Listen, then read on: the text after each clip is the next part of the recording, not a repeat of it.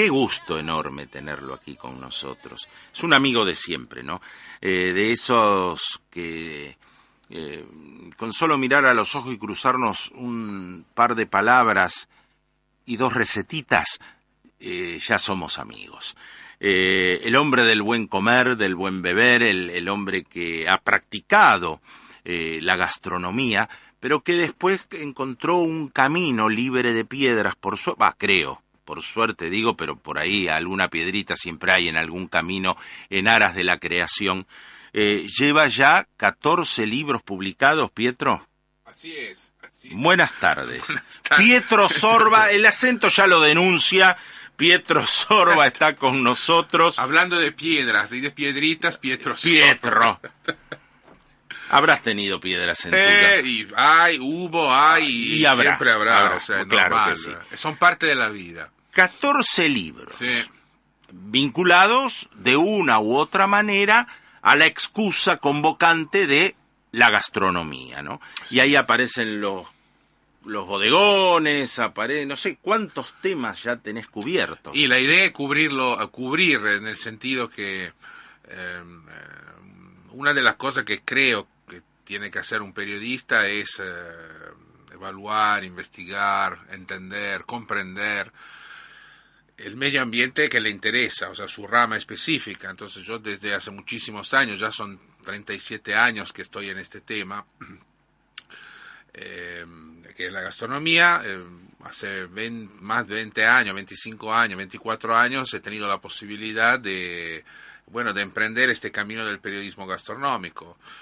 Y una de las cosas que me parece que ese conocimiento que uno adquiere, siempre y cuando lo, lo consiga y lo lo adquiera, bueno, hay que, hay que transmitírselo a los demás para que los otros lo compartan, lo usen eh, y que puedan tener cada día más herramientas para elegir un buen restaurante, para eh, saber si están delante de una buena comida o de una mala comida, para conocer un poco más de su historia, para entender un poco más ciertas cosas eh, de la cultura, de su propia cultura. En fin, la gastronomía es una herramienta valiosa para poder entender muchas cosas y al mismo tiempo una herramienta amistosa y amigable eh, que te permite realmente eh, disfrutar eh, de cosas que son compartidas por prácticamente por todos, no hay muchos conflictos en la gastronomía, más allá de cuestiones puntuales, pero no, no es como otro tema como el deporte, la política, no sé qué, no sé cuál. La comida es un lenguaje transversal, un lenguaje eh, donde todo el mundo más o menos entiende. Hay un amigo que dice que a través de la gastronomía, de la comida de los pueblos, podés definir claramente su cultura, su idiosincrasia, su, historia, su carácter, su forma de vida. ¿Es así? ¿Lo compartís? Totalmente. Porque, a ver, no sé, mm, ejemplos. No es lo mismo un pueblo eh, vegetariano, como puede ser, no sé, eh, la gente de Nepal o cierta parte de la India eh, que un pueblo fuertemente carnívoro como pueden ser los argentinos. O sea, la actitud corporal, la actitud hacia la vida, el carácter, etcétera, son totalmente distintos. Es así. Vos pensás en un, no sé, en un budista, no te digo que eh, sea un pacifista empedernido, pero es una persona que tiene un determinado carácter, una forma de ver la vida, etcétera, etcétera.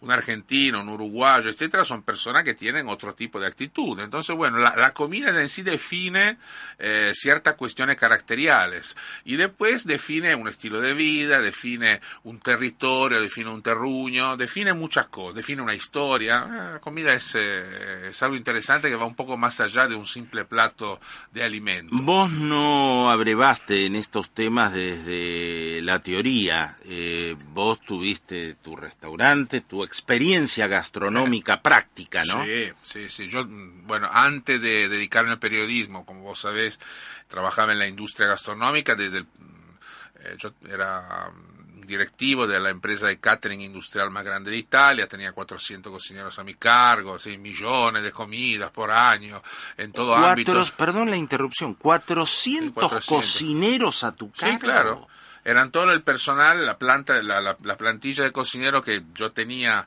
de profesionales, que yo tenía a mi disposición y que tenía que ubicar en las diferentes actividades que tenía la división de la empresa que manejaba en todo el mundo, o sea, tenía en, Italia, tenía en Rusia, tenía en Alemania, entonces bueno, Ah, ahí claro. se- y cada cada cada situación tenía sus eh, sus peculiaridades, sus menúes, su comida, sus alimentos, los proveedores, las entregas, eh, eh, las vacaciones de los cocineros, los reemplazos, las quejas, en fin, todo lo que pasa en situaciones de ese tipo. Cuando dirigís semejante organización, evidentemente tenés que tener un amplísimo panorama de la diversidad que ello reclama. Sí, por, su- por, por, por ese motivo teníamos tanta persona, porque había personas que eran aptas para, obviamente, trabajar solamente en Italia, otros que sabían trabajar en Estados Unidos, otros que sabían trabajar en una plataforma petrolera en el Mar del Norte, teníamos otros que estaban acá en la Antártida, en la, en la expedición científica italiana,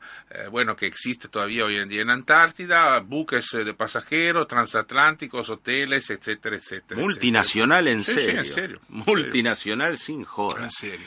Eh, ¿Y dónde se.? Y cuando. Esto allá, desde Italia, en, Europa. de bueno. Yo empecé, la empresa era de Venecia, yo soy genovés, entonces la empresa me envió a, a varios lugares para formarme y después finalmente volví a la casa matriz en Venecia y los últimos dos, mis últimos dos años y medio en Italia lo pasé en Venecia, en la casa matriz, ahí en la oficina central, haciendo ese trabajo que te mencionaba anteriormente. ¿Y cuándo viniste para Argentina? Sí. Y en el año 90, definitivamente en el año 92, Ajá. porque yo había justamente, debido a ese trabajo, viajaba acá a la Argentina, eh, bueno, por algunos asuntos específicos que eran, eh, nosotros teníamos un cliente que era la, la línea C, la Costa Cruceros, que todavía Sí, sí. transita por acá, eh, y comprábamos eh, carne, medias reses congeladas, y comprábamos regianito para nuestras actividades eh, en Europa. Compramos realmente mucha cantidad, mucha. Y después tenía que organizar, supervisar, porque eso era un trabajo muy delicado, todo la- el, eh, el armado de, la, de los contenedores con la comida para la expedición italiana en la Antártida, porque ahí, eh, si te olvidas algo, no es que está a la vuelta de la esquina. No va- Entonces, No vas eh, al drugstore. no, y además eh, son requisitos muy específicos, etcétera. Entonces, bueno, yo viajaba acá una vez al año, normalmente llegaba acá en el mes entre noviembre y diciembre para supervisar estas cosas, para hablar con los proveedores argentinos, etcétera. Y bueno, siempre me gustó. Es un lugar, Buenos Aires me empezó a gustar. eh, me gustaba esa cosa enorme, esa magnitud, esos restaurantes, esa cosa de ir a comer afuera de noche. De tal suerte te gustó que tuviste tu restaurante aquí también. Sí, ¿no después, así, de- a partir de mi llegada acá, empecé, eh, bueno, a, a meterme un poco por toda una serie de razones en el, en el tema del, del periodismo. Empecé, digamos, a, a tra- a trasladar ese conocimiento a las palabras escritas. Y bueno, y dentro en todos estos años, algunos años atrás, eh, bueno, decidí así, por- porque tenía ganas de abrir eh, una cafetería, bar café italiano en, en Buenos Aires, entonces con algunos amigos lo hicimos, después eh, en otro momento se abrió una, una roticería postmoderna, qué sé yo, pero en realidad son gustos, o sea, mi trabajo es otro, o sea, mi trabajo es el, es el del periodismo. El gusto era la aventura, entonces. El gusto era decir, tengo una idea, quiero ver si logro materializarla, ¿no? Y además porque, bueno, ese bicho de alguna manera en esa etapa de la vida todavía tenía sentido, porque el restaurante requiere mucho, mucho esfuerzo y yo Sí. prefiero dedicarlo ahora eh, a otras cosas. Al periodismo. Estamos con Pietro Sorba y es un gusto que él nos esté abriendo el apetito de esta manera. Eh, en los notables, aquí en Cooperativa, eh, 17.30, la pausa y volvemos. Estamos con Pietro Sorba eh, y la excusa es su nuevo libro. De ¿Este es el número 14 o el número 15? No, el 14. el Eh, ah, 14. este es el número 14. Pietro Sorbo, esto es como cuando tenés un hijo, dice, bueno, ¿y ahora cuándo vienen los mellicitos, No, eh? ahora ya son ahora el muchos, la 15 va a es muy venir. grande, sí. Eh, Pietro Sorba nos propone recetas de mi Italia. Ese mi tiene la fuerza de la pertenencia, la fuerza de la historia, la fuerza de la raíz materna o paterna, eh, los tíos, su Italia. Y, y por imperio de los barcos, aquella, su Italia, es nuestra Italia. ¿Quién en su familia, en mi caso personal, mi vieja, no tiene un tano tano ¿eh? en, en- en su familia? Y, cómo estas recetas se han ido eh, pasando de boca en boca, que es la mejor fuente de difusión. Y evidentemente, Pietro, has logrado este, una amalgama de recetas. Eh, Espero. y, sí, yo estoy hojeando acá. Ahora vamos a repasar un poco, ¿no? Eh, definime vos, ¿qué es Recetas de mi Italia? Y es una... Eh, es una, un viaje dentro de mi vida a través de la, de la comida. Mira. Eh, por lo menos un pequeño viaje, porque la idea de este libro fue reconectarme eh, con las recetas que fueron parte, digamos, de mi existencia. Entonces empecé, cuando, bueno, empecé a pensar en el libro, bueno, una de las cosas que siempre pasan cuando uno arranca con este tipo de trabajo es, bueno, ¿tendré material suficiente para armar un libro? Bueno, entonces uno empieza a pensar, empieza a escribir los títulos de las recetas o los nombres de las recetas y bueno, y, de a poquito, eh, casi como cuando uno habla con un, con un psicoterapeuta, ¿no? Que uno empieza a hacer ese viaje en el pasado y empieza a encontrar cosas que estaban ahí en el fondo de la memoria y bueno, gracias a las recetas empecé a recordar toda una serie de situaciones vinculadas con la cocina, con mi madre, con mi padre, con mis vacaciones de niño, con mi hermano, eh, con mis amigos, con las cosas que hacíamos, que comíamos, los lugares donde íbamos, las recetas, bueno, de esos lugares. Y de a poco se empezó a armar este pequeño rompe, muy agradable rompecabezas de cocina italiana, en el cual está, como te decía, mi vida, mi familia, mis amigos y los lugares y las recetas relativas eh, que yo sigo visitando cuando voy a Italia. Yo voy a Italia por suerte, eh, mi trabajo me lo, me lo permite todos los años, voy a visitar a mi madre, a mi hermano. ¿Vive tu madre? Sí, mi madre vive, sí, sí, sí. Qué lindo. Eh, ¿Ya tiene el libro? No, todavía no, porque salió la uh. semana pasada. Y... Eh, y bueno, y, lo, y, yo sigo yendo a los lugares que donde iba hace 25, siempre y cuando estén abiertos, ¿no? Pero sigan vigentes, donde iba 25, 30, 35 años atrás para reencontrarme con, con algunos platos. O si no, por ejemplo, menciono las recetas de lugares, tipo, no sé, cuando voy a Roma no puedo evitar de ir a comer, no sé, una pasta cacio e pepe o una carbonara bien hecha, eh, o cuando voy, no sé, a Reggio Emilia eh, voy a comer los cappellacci con burro fuso o el bollito mixto, en fin, toda una serie de platos que quizá la gente no conoce mucho. Y que, y que, bueno, me pareció una, una, una, una oportunidad interesante para poder decir, amigos, acá, amigos argentinos, mira, aprovechen de esto porque acá hay mucho plato de comida italiana, algunos quizás lo conocen, pero algunos, los otros quizás no lo conocen, así que aprovechen del libro para conocerlo. Quizás lo conozcan por esto del boca a boca familiar, ¿no? Generación en generación que se han pasado. El otro día pasó una cosa muy interesante, porque sos una, un agudo observador, te va a interesar. Estábamos en un, en un programa radial y, y, no sé cómo salió el tema de decirle a los oyentes de, bueno de llamar para eh, recordar la receta de, lo, de, la familia. Pero llegó una cantidad, de, te juro, conmovedora, de personas que recordaban con exactitud, pero absoluta, la receta de las abuelas, el nombre de la receta, cómo se hacía, dónde se hacía, cuándo se hacía, cómo se la explica.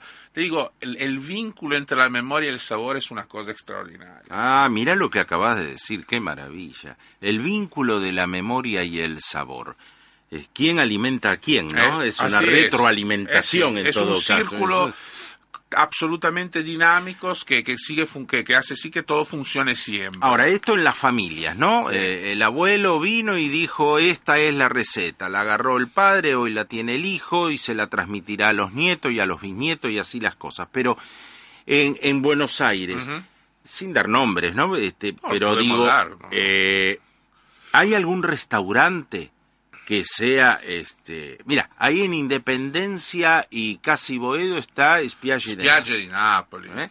que ya en el nombre expresa algo no es cierto eh, hay restaurantes que, que tengan estas recetas que vos decís y esto lo ves en Italia nada eh, más. Es muy interesante lo que es, muy, es una pregunta interesante porque en los últimos te diría yo cuatro o cinco años empezó una, una nueva pequeña migración de, de jóvenes italianos, son muchachos de 30, 35 años o por ahí, que bueno, que decidieron venir acá, normalmente porque se casan con una argentina o, bueno, siempre el, amor está de por medio, y decidieron venir acá em, y abrieron restaurantes donde se ofrece una cocina italiana muy auténtica, muy interesante.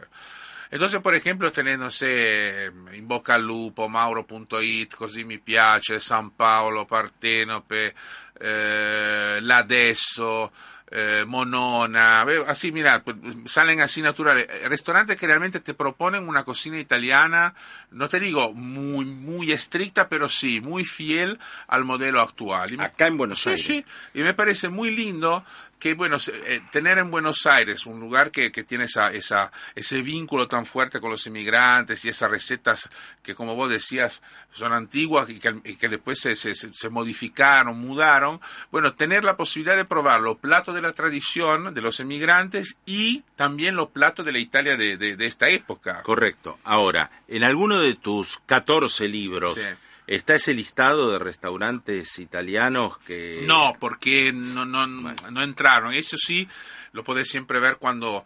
Eh, vos sabés que organizo la, no sé, la Semana de la Cocina Italiana y siempre hago lo posible para eh, juntar todos esos restaurantes para que la gente justamente pueda eh, disfrutar y conocer ese tipo de comida. Pietro, ahí tenés tu libro número 15. ahí está. Este, lo encontramos.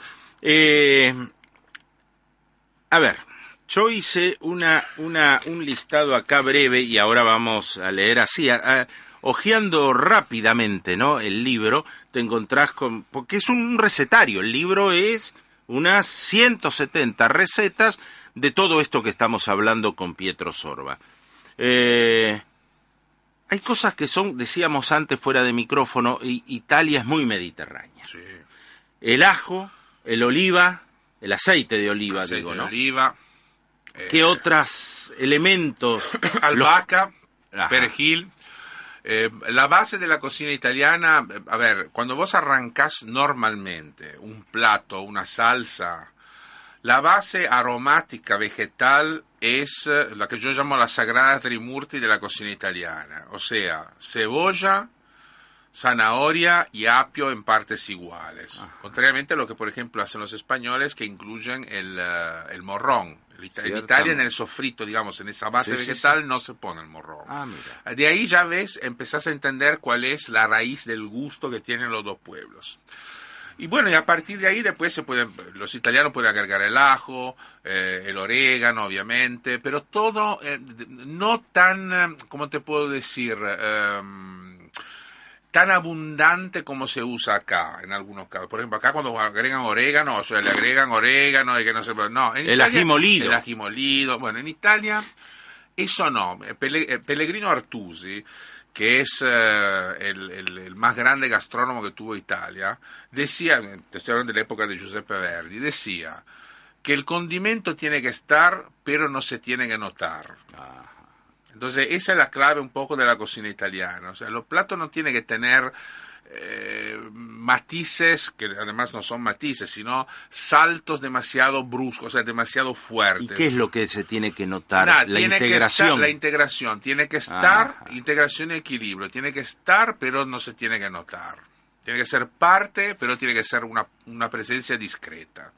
Esa es un poco la excepto algunos platos muy específicos, como puede ser no sé, espagueti, aglio, olio, peperoncino, pero ahí también, eh, vos fíjate, tenés aglio, óleo y peperoncino, o sea, vos tenés la potencia del ajo, el picor del peperoncino y esa cosa untuosa de la grasa buena del aceite de oliva que se entremezclan con los fideos. Entonces todo eso tiene que ser equilibrado. Si yo pusiera demasiado ajo y poco poco picante, ahí hay un desbalance, hay un desequilibrio. Y entonces todo tiene que estar siempre muy, muy, muy equilibrado. Una boloñesa, que se llama ragú boloñese. Eh, tiene que haber, bueno, una, señora, una anciana señora de ahí, de Bolonia, me enseñó la salsa. Son tres tipos de carne, no una carne sola. Hay carne de vacuna, carne de cerdo y ella le agregaba mortadela. Un tercio, un tercio y un tercio y picados, por supuesto, y te sale una boloñesa que te, te, te cae Mortadela. mortadela, porque la mortadela es un producto típico de Boloña. Entonces la señora, para darle esa cosa un poco grasosa, ese, ese, ese sabor muy intenso que tiene la mortadela, le agregaba un tercio del total de la carne de mortadela, un Mira. tercio de carne de cerdo y un tercio de carne vacuna. Eh, Pietro, eh, evidentemente... Y esa eh, receta, por ejemplo, está en el libro. Bueno, eh, yo estoy así, ojeando rápidamente y veo que hay un predominio de pastas. Hay bastante pasta. Hay sí, bastante hay pasta. bastante pasta, sí. Eh, ¿Es cierto lo de Marco Polo? ¿La trajo Marco Polo del- es de probable, la China? Es, es- probable. puede ser, pero Ahora, también hay... ¿Qué recreación que hicieron los tanos, eh? No, pero también hay una versión que, bueno, dice que eh, la pasta viene de los árabes en realidad y que los árabes la trasladaron a- a la- al sur de Italia y que del sur de Italia después empezó a, bueno, a distribuirse de una forma muy muy masiva y finalmente empezó a ser un alimento muy consumido en Italia. Italia es el primer consumidor y productor del mundo de pasta, o sea, es más o menos 40 kilos por persona A la pelota. Pietro Sorba está con nosotros en Los Notables hablando de cultura. Vaya si no estamos hablando de cultura, ¿eh? Eh, 1745-5275-0770 si usted quiere comunicarse, agregar, aportar, criticar, está la vía de comunicación abierta. Volvemos.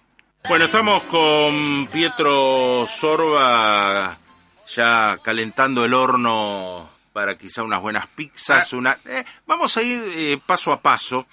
Eh, es cierto que eh, eh, lo de la milanesa a la napolitana es un invento de la viveza criolla. No sé si de la viveza criolla, pero de los argentinos seguro, o sea, no, o mejor dicho, de los porteños seguramente. Eh, a mí me parece un invento muy lindo, espectacular. No, no, no, no, Es no, un plato buenísimo. No juzgamos. Eh, y te digo más, me peleo muchas veces con, con algunos italianos que lo critican, eh, porque los italianos, mucho, no sé si mucho o poco, pero algunos italianos dicen, eh, ¿cómo se permiten de mezclar el, el- tomate con el queso, con la carne, etcétera, etcétera? Mirá, por ejemplo, en el libro vos tenés la, receta de la cotoletta alla bolognese, porque en italiano la milanesa normalmente se llama cotoletta. Que es de sea, es un plato típico de la, de la ciudad de Bolonia que se hace con, eh, la- se hace una milanesa y después se le pone eh, la salsa de, de la salsa boloñesa arriba y no sé qué, no sé cuánto. Entonces digo, tampoco, tampoco es para tanto. Entonces quiero decir... eh, Hay un antecedente allá que justifica lo de... Y la cotoletta, la, vos eh, googleás cotoletta a la pizzaiola, eh, que obviamente, te- como dice el nombre, remite a la pizza y hay un montón de recetas. Entonces digo, me pare- la receta es por la receta de la milanesa napolitana es absolutamente porteña, tiene aproximadamente 60 años, 70 años y se ha transformado en uno de los platos eh, te diría más, más argentinos que tiene el país, porque vos la podés comer en cualquier lugar del país. Vos vas a Ushuaia y la encontrás, vas a la, no sé, vas al norte Sí, y la sí, encontrás. sí, sí, Cuando sí. el plato empieza a tener esa difusión, se transforma en un plato que pertenece a la cocina nacional. Vox Populi, Vox Lay. Así es. Este, las pizzas, Sí. Pietro querido. Ahí hay diferencia. se- Pero se- espera, espera, quiero sí. hacerte una pregunta de neto corte personal. Bien. Combinando tus orígenes tanos que felizmente no has abandonado, de hecho, como has dicho, volvés año a año a, a tu Italia, a tu terruño, a encontrarte con tus viejos, con tu familia y demás, y con tus cafés y restaurantes y recetas. Muy bien. Pero sos un hombre de aquí también, lógico. afincado, Eh. ha echado sus reales, eh, eh, vivís aquí en, en- en un porteñísimo barrio de Villa Crespo. Así es. Bueno, muy bien. La pizza de allá y la pizza de acá, Claro. te- no sé si te pongo en un brete. No, no. ¿Cuál es más rica? Eh, ¿O son diferentes? ahora, son, primero son diferentes. Ahora. Son diferentes porque la pizza, la pizza argentina es más eh, voluminosa, es más eh, cargada, es más, eh, te diría yo, violenta, entre comillas. La pizza italiana es una pizza un poco más equilibrada, que tiene menos masa, menos, calidad de, menos cantidad de ingredientes. Y, bueno, la idea, por ejemplo, en Italia es comer una pizza. Acá no podés comer una pizza, no podés, poder se puede todo, pero digo, es muy difícil lograr o llegar a comer una pizza entera grande. Una persona no lo logra normalmente. En Italia se come una, una, pizza por persona, pero ¿por qué? Porque es una pizza más finita, tiene menos masa, tiene menos cantidad de ingredientes, tiene menos cantidad de queso. Se busca otro tipo de situación, otro tipo de equilibrio en el plato. En la pizza argentina es mucho, mucho más fortachona, mucho más impactante. Eh, en algunos casos desmesurada. ¿no? Desmesurada. Eh, a ver, si vos, vos pensás, vos una persona muy inteligente y tenés buena memoria, cuando una persona te habla de una pizzería o de una buena pizza, la identifica con un ingrediente, con el queso. Sí, claro. Es muy difícil que alguien te diga, ah, qué buena combinación, no sé, te dice, uy, tenía una cantidad de queso que desbordaba por todos lados, estaba todo quemadito, no sé qué, no sé cuál. Bueno, porque la, cantidad de queso es uno de los descriptores de calidad, mientras que en Italia no lo es. Ah, eh, no es la cantidad de queso. En Italia lo que se busca es la combinación de los sabores. Y acá se busca otra cosa. Después acá muchísima gente adora la pizza al molde, o sea, sale afuera y come pizza de molde.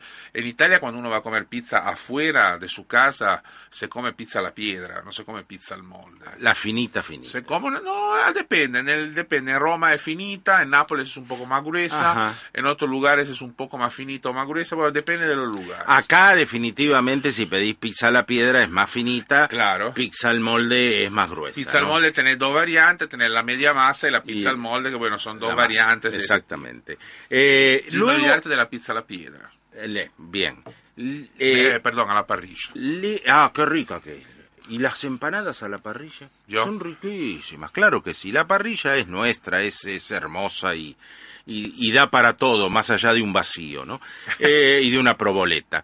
Eh, con perdón de los Petersen, que ahora están haciendo su experiencia parrillera en, un canal donde yo estoy abonado, ciertamente, que es el Gourmet. Bueno, eh, que vos tuviste algo que ver en Lo hice yo, sí. Lo hiciste vos el canal. Que lo parió, mira vos.